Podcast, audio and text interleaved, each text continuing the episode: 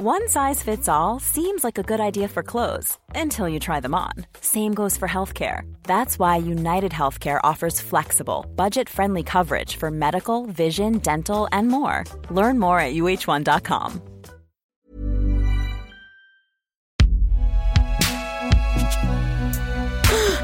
Binge Audio C'est donc toi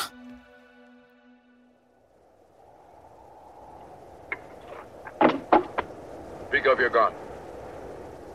Try and shoot me, cut it out.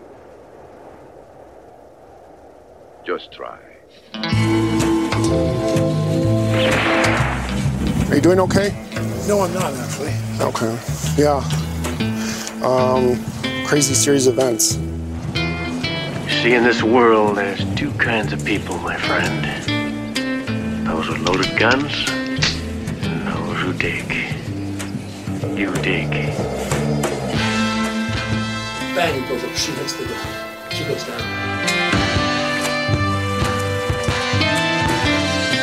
Alec Baldwin dans l'ombre d'Hollywood.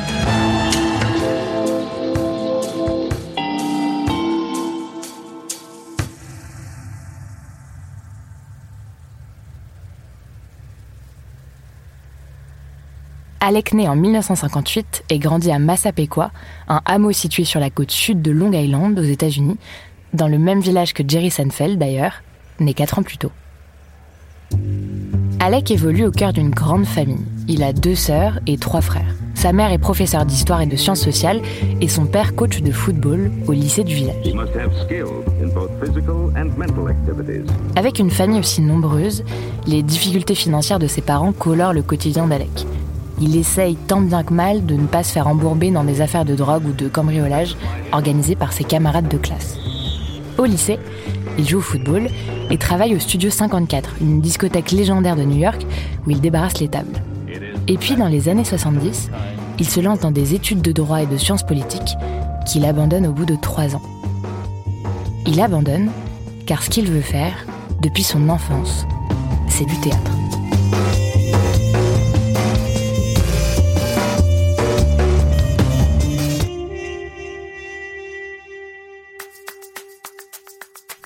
Personne qui a un peu d'ambition et qui veut bosser dans le milieu artistique, la destination idéale, c'est New York, et plus précisément Manhattan. Car c'est là, à la fin des années 70, que ça bouge. Les habitants assistent à l'émergence du hip-hop, du punk ou du RB, c'est la naissance de clubs underground, et c'est là aussi que se trouvent les écoles les plus prestigieuses. Déménager là-bas, Alec le désirait depuis longtemps. Ça tombe bien, c'est un rêve plutôt accessible. Une heure en voiture depuis sa ville natale. En 1979, il intègre la T-School of the Arts de New York University, où se sont succédés avant lui Woody Allen, Whoopi Goldberg ou encore Jim Jarmusch. Il profite à fond, va dans tous les boubouis du coin, fréquente les bars, les boîtes de nuit, et surtout, il charbonne tous les jours sur les planches pour percer. Il ne passe pas inaperçu. Ce grand baraquet, aux yeux bleus, à la chevelure bien peignée et au visage angélique, se fait rapidement remarquer.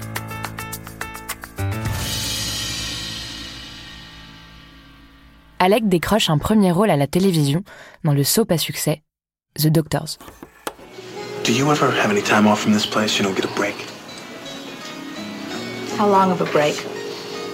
Long enough to go back to the hotel for a little while? And if you don't get one, make one. Tell them you forgot something. Lie. No, Billy, I would be honest. I have forgotten something. What's that? What it's like to make love to you. Il a 22 ans et il passe très bien à l'écran. On l'engage donc dans d'autres séries, Cutter to Houston ou encore dans le feuilleton nocturne Nuts Landing aux heures de grande écoute. Alec commence à rencontrer le grand public. Nous sommes en 1984 et notre acteur mène un train de vie plus que confortable grâce à ses rôles. Il se dévergonde, passe ses nuits dans des soirées arrosées, rentre tard la nuit. Les souleries à répétition se transforment en réelle addiction. Il boit trop, prend trop de coke, jusqu'à faire une overdose sur le tournage d'un épisode de Nuts Landing, où il se retrouve à l'hôpital pendant 36 heures. Ce coup de frayeur l'oblige à se maîtriser. Il ne veut plus prendre le risque de tout perdre. Mais une addiction peut en chasser une autre. Il troque les paradis artificiels pour les jeux vidéo. Alec joue tous les jours pour se détendre. Une façon pour lui de se changer les idées sans avoir à parler à qui que ce soit. Jouer aux jeux d'arcade, ça l'empêche de penser. Et puis tous ces personnages pixelisés ne peuvent pas le juger. Ils ne font que des... et des... Et c'est très bien comme ça. En 1988, Alec a 30 ans. Il remplace George Carlin en tant que narrateur de la populaire émission animée pour enfants Thomas the Tank Engine and Friends. La même année, il obtient son premier grand rôle dans un film, un film à 15 millions de dollars, le deuxième long métrage de Tim Burton, Beetlejuice.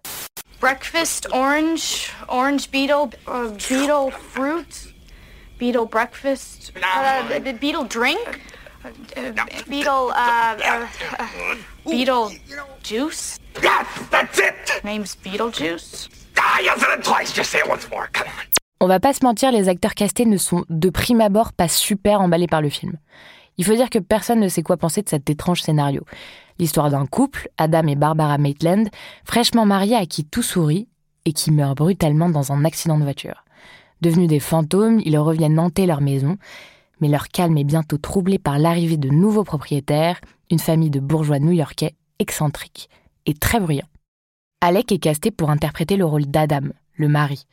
Mais il ne comprend strictement rien au scénario et s'attend à un terrible échec commercial qui mettrait fin à sa carrière dès la sortie du film. Il hésite à se lancer dans l'aventure donc, mais il se laisse finalement convaincre par un autre acteur. Michael Keaton, lui, sent que ça peut marcher. Pendant le tournage, ce dernier, qui en est à son huitième film, est d'ailleurs son meilleur allié. Il l'aide à se désinhiber et à vaincre ses angoisses. Pour Alec, cet homme si sûr de lui est un vrai modèle. Ça marche. Une fois sur le plateau avec Tim Burton et tout le reste de l'équipe, Alex se détend. Il sait qu'il est entre de bonnes mains, celles d'un réalisateur à la fois incroyable et un peu cinglé. Tout au long du tournage, Tim Burton passe son temps à dessiner les personnages de son film à son bureau. Les seules directions qu'il donne à Alex sont grattées sur sa feuille. Dès lors qu'il prend un peu trop de liberté, Burton l'interrompt, lève les yeux en disant le plus calmement du monde Non, ne faites pas ça. Puis il retourne à sa feuille et reprend son dessin.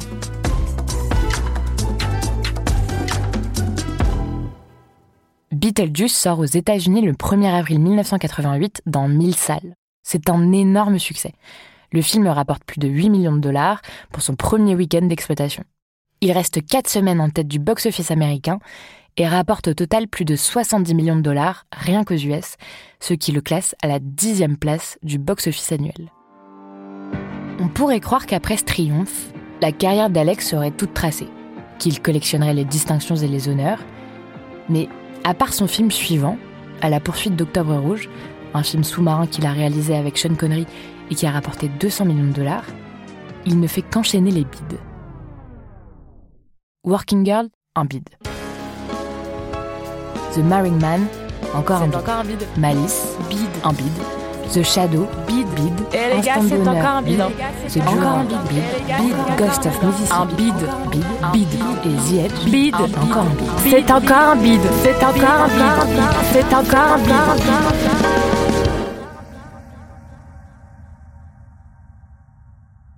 Alec ne se laisse pas émouvoir par tous ces échecs commerciaux. On dirait même qu'il s'en amuse. À partir de la fin des années 90 et pendant une décennie, il interprète toute une série de second rôles. En 2001, il apparaît dans Pearl Harbor, puis il réalise Sexy Devil.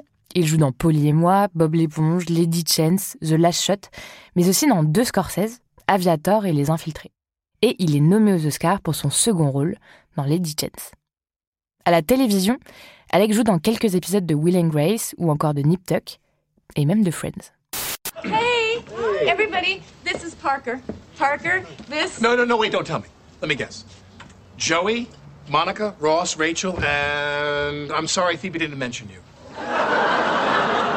Chandler, I'm kidding already, you're my favorite. Why don't each of you tell me a little bit about yourselves? Uh, actually, I'm sorry. We, we probably should get going. Classic Ross. Il incarne aussi le mari de Kate Blanchett dans Blue Jasmine de Woody Allen. I know who. It was that vacuous troublemaker Lydia, am I right? Were you? It had to be Lydia because I was having a business lunch with Amy at the Four Seasons Did and Lydia you was there. take her hand? Are you nuts? You think if I was having an affair, I'd be crazy enough to have it in public at the Four Seasons? Well, I don't know. Sometimes you drink at lunch. No, maybe you're high. I mean, it's obvious she's got a crush on you. Honey, you're building a case. Because if you were having an affair, I would be pretty upset. Well, I'm not, so don't get your temper up. I don't like that side of you. I'm just jealous because I love you. You should be flattered. Et aussi dans Style Alice, aux côtés de Julianne Moore. Des seconds rôles par-ci, par-là, dans des films et des séries reconnus, certes, mais jamais en tête d'affiche. On ne le voit pas tant que ça. En tout cas à l'écran. Car ce qui fait plutôt les gros titres, c'est son comportement, son caractère difficile et ses accès de violence. Dans les années 2000, son divorce houleux avec l'actrice Kim Basinger, et en particulier le conflit judiciaire pour la garde de leur fille, passionne la presse. La bataille entre les deux dure 7 ans, jusqu'en 2007, et l'on peut suivre dans les tabloïds son déroulé dans les moindres détails, jusqu'au message vocal envoyé à sa fille, alors âgée de 11 ans, qui devient viral. On l'entend la traiter de petit cochon irréfléchi, Thoughtless Little Pig. Alec n'hésite pas à critiquer publiquement les avocats ou le système judiciaire californien. Il écrit même un livre sur le sujet. Mais sa colère ne se limite pas au cercle familial.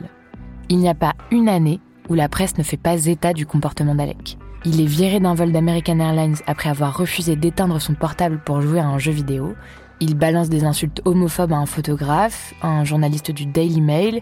Il frappe un homme qui voulait prendre sa place de parking. Cette histoire le suivra même jusqu'au tribunal où il plaidera coupable pour harcèlement. Il est laissé en liberté à condition de suivre une brève formation pour gérer sa colère.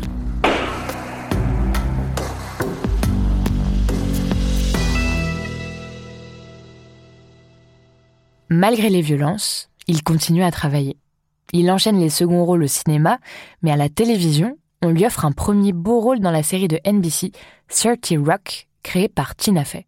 Sa performance lui vaut 3 Emmy Awards, 2 Golden Globes et 7 Screen Actors Guild Awards.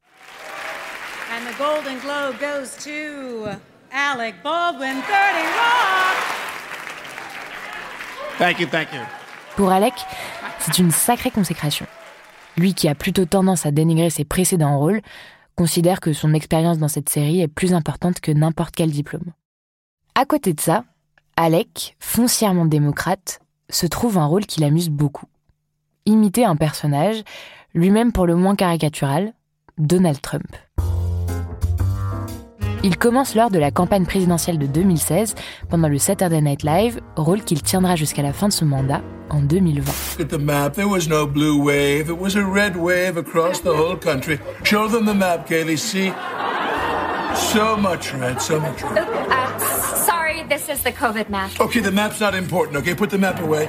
No one wants to see the map. Thank you. Il singe la diction de l'ancien président des États-Unis avec des lèvres poussées en avant à l'extrême et il est coiffé d'une perruque orange touffue. Sa caricature réjouit le public. Certains de ses sketchs pour SNL atteignent jusqu'à 20 millions de vues sur YouTube, ce qui lui vaut en 2017 l'Emmy Award du meilleur second rôle comique. Mais la meilleure récompense reste les réactions du modèle original, Donald Trump en personne, qui tweet frénétiquement sur Alec.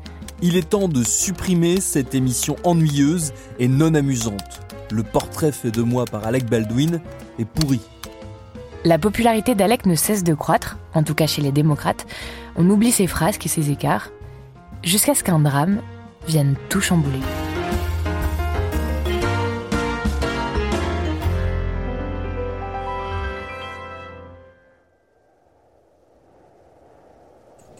Nous sommes en octobre 2021, au Nouveau-Mexique. Alec est en plein tournage de son nouveau film, un western, intitulé Rest. L'action se passe dans les années 1880 et Alec y incarne le personnage principal, un hors-la-loi qui sauve son petit-fils de 13 ans, condamné à mort pour un meurtre après une fusillade accidentelle. L'acteur coproduit le film, dont il a également coécrit l'histoire avec le réalisateur Joël Souza. Action Le tournage ne se passe pas super bien. Des conflits opposent des membres de l'équipe et la production. Les conditions de travail ne sont pas respectées, notamment sur des questions de paye et de logement, Il y a des problèmes de temps de pause, pas de médecin sur place, les équipes sont très fatiguées et les protocoles de sécurité sont insuffisants. Mais personne ne pouvait imaginer ce qui allait arriver au 12e jour de tournage. Allez, on y va Ça Le 21 octobre, l'équipe répète une scène de fusillade à l'intérieur de l'église du Bonanza Creek Ranch, un lieu de tournage célèbre situé dans la ville de Bonanza City, dans la région de Santa Fe. Alec répète plusieurs fois la scène. Il mime le geste qu'il fera quand les caméras tourneront. Il prend le revolver Colt 45 dans son étui et le pointe vers l'objectif. Un revolver qui n'est pas censé contenir de munitions, juste une cartouche factice. Alec tire et une balle, une vraie balle, touche Alina Hutchins, la directrice de la photographie. Elle tombe dans les bras de l'éclairagiste. La balle la traverse et touche le réalisateur à l'épaule, qui tombe aussi. Alec Baldwin répète plusieurs fois What the fuck, What the fuck just happened? What the fuck just happened? Tout le monde se précipite autour d'elle pour tenter de stopper le saignement. Un perchman la regarde et dit Oh, that was no good. Elle répond de plus en plus faible No, that was no good. That was no good at all. L'équipe appelle le 911 à 13h50. Moins de 13 minutes après, les autorités arrivent. Are you doing okay? No, I'm not actually. Okay. Yeah. Um, crazy series of events. Dans un communiqué, le shérif de Santa Fe indique que la directrice de la photographie Alina Hutchins et le réalisateur Joel Souza ont été blessés par balle lorsqu'Alec Baldwin a tiré à l'aide d'une arme à feu utilisée pour le tournage. Alina Hutchins est transportée par hélicoptère vers un hôpital où elle est déclarée décédée. Elle avait 42 ans et était considérée comme une étoile montante du cinéma américain.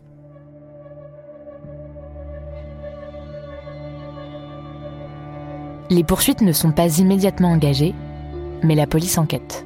Il a fourni des déclarations et répondu à certaines questions. Il s'est présenté volontairement et a quitté l'immeuble après la fin des interrogatoires. Aucune poursuite n'a été engagée et aucune arrestation n'a été faite. Précise le porte-parole du shérif de Santa Fe à propos d'Alec Baldwin. Le lendemain du drame, Alec tweet une première réaction. Il n'y a pas de mots pour exprimer mon choc et ma tristesse face à l'accident tragique qui a coûté la vie à Alina Hutchins, une épouse, une mère et une collègue profondément admirée. Je coopère pleinement avec l'enquête policière pour expliquer comment cette tragédie s'est produite et je suis en contact avec son mari, lui offrant mon soutien ainsi qu'à sa famille. Mon cœur est brisé pour son mari, leur fils et tous ceux qui ont connu et aimé Alina.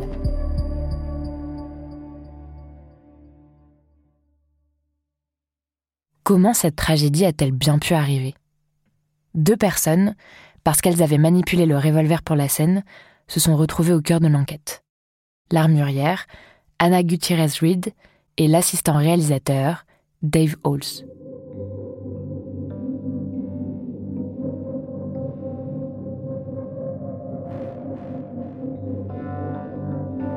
L'armurière, âgée de 24 ans, était en charge de toutes les armes du tournage et n'avait travaillé que sur un film auparavant, ce qui avait d'ailleurs soulevé pas mal d'inquiétudes quant à son manque d'expérience.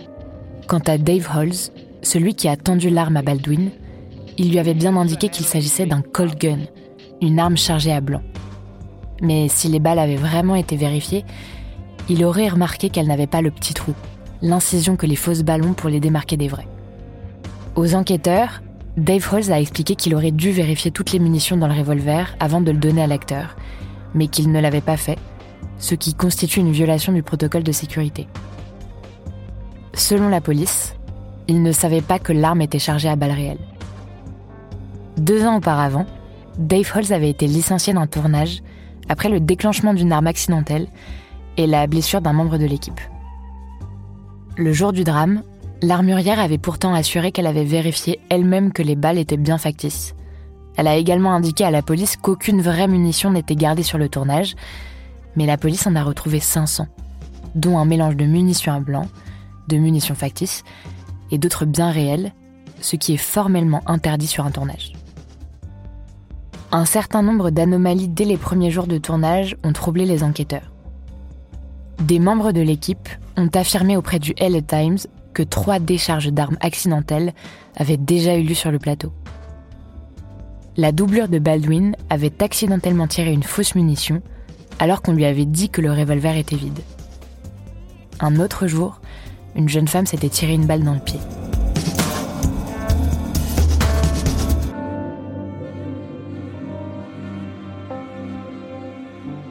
Fin octobre, les avocats de l'armurière ont expliqué dans un communiqué qu'elle avait demandé plus de temps pour préparer et entretenir les armes, mais que sa demande avait été refusée par la production. En novembre 2021, les autorités de Santa Fe ont révélé que l'armurière leur avait précisé qu'elle n'avait pas vraiment beaucoup vérifié l'arme avant de la donner pour la répétition de la scène. Elle aurait chargé cinq cartouches factices dans le revolver avant la pause déjeuner, puis ajouté une sixième cartouche avant de le donner à quelqu'un d'autre. En novembre, toujours, l'un des avocats de l'armurière déclarait Nous supposons que quelqu'un a dû mettre la vraie munition dans cette boîte. Si on y pense, la personne qui a mis cette munition dans la boîte de cartouches factices devait vouloir commettre un sabotage sur le tournage. Nous sommes convaincus qu'il y a eu sabotage et que Anna est victime d'un coup monté. En décembre, un communiqué signé par 25 membres de l'équipe affirmait que le tournage n'était pas chaotique, dangereux, et que personne n'était exploité. Une lettre qu'Alec a postée sur ses réseaux sociaux. Lui qui avait l'habitude de poster régulièrement sur sa famille et notamment sur ses sept enfants, a disparu médiatiquement. Il s'est tout de même livré dans une première interview sur ABC, quelques mois après l'accident où il a nié toute responsabilité. Jamais je ne pointerai une arme sur quelqu'un en pressant la détente. Jamais. Sur comment ça s'est passé, je n'en ai aucune idée. Quelqu'un a mis une balle réelle dans une arme, une balle qui n'était même pas censée se trouver sur place. Je sens bien que quelqu'un est responsable de ce qui s'est passé, et je ne sais pas encore qui, mais ce n'est pas moi. Dans les mois qui ont suivi, Alec a tenté de convaincre la production de finir le film, dans l'intention d'honorer la mémoire d'Alina en achevant sa dernière œuvre et d'indemniser son mari et son fils grâce aux bénéfices du film. Suite à cette affaire, Alec a été la cible des pro-Trump. Donald Trump Jr. en a profité pour vendre sur son site des t-shirts où il était écrit Guns don't kill people, Alec Baldwin kills people. Donald Trump lui-même s'en est pris à lui en novembre 2021 dans un podcast le traitant de fou et mettant en avant sa responsabilité dans l'accident. He's always trouble.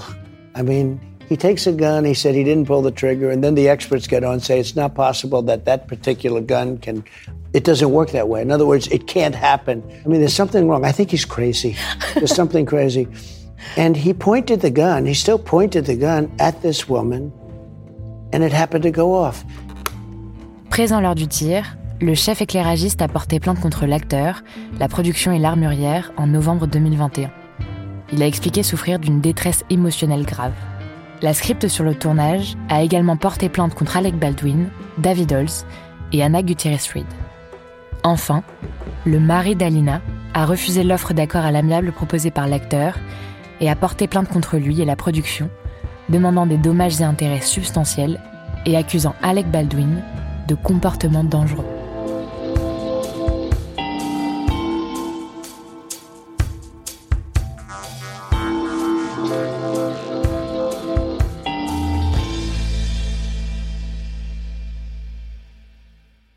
Aujourd'hui, l'enquête est toujours en cours pour savoir comment l'arme a pu être chargée à balles réelles. Après leur enquête sur les circonstances de la mort d'Alina Hutchins, les autorités ont sanctionné les responsables du tournage du western à payer 140 000 dollars pour manquement à la sécurité, notamment en ce qui concerne les armes à feu. Ils ont fait appel. Ce drame a provoqué un grand débat dans l'industrie cinématographique autour des questions de sécurité face aux armes. Car dans ce tournage, la sécurité n'était pas une priorité dans le budget, quitte à prendre des risques largement évitables. Des syndicats ont fait campagne auprès des studios pour assurer des protocoles de sécurité plus efficaces, une meilleure protection des équipes et des meilleures conditions de travail. Alec Baldwin a déclaré Je n'en ai plus rien à foutre de ma carrière. Je rêve de ça tout le temps maintenant. Un an avant le drame, quand on lui demandait dans The Hollywood Reporter quelles étaient ses compétences dans le maniement d'armes, il répondait Je suis toujours prêt. Je suis un acteur de la vieille école. Mon jeu de tir est à portée de main à tout moment. Un mauvais film.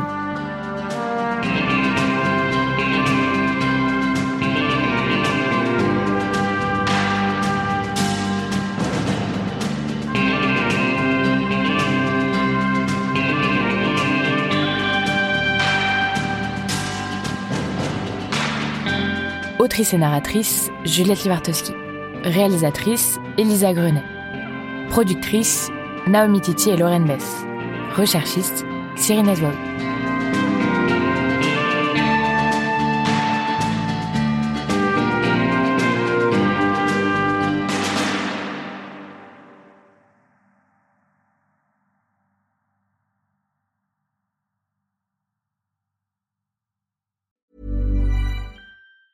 Planning for your next trip? Elevate your travel style with Quince. Quince has all the jet setting essentials you'll want for your next getaway, like European linen, premium luggage options, buttery soft Italian leather bags, and so much more. And it's all priced at 50 to 80% less than similar brands. Plus, Quince only works with factories that use safe and ethical manufacturing practices. Pack your bags with high-quality essentials you'll be wearing for vacations to come with Quince. Go to quince.com slash trip for free shipping and 365-day returns.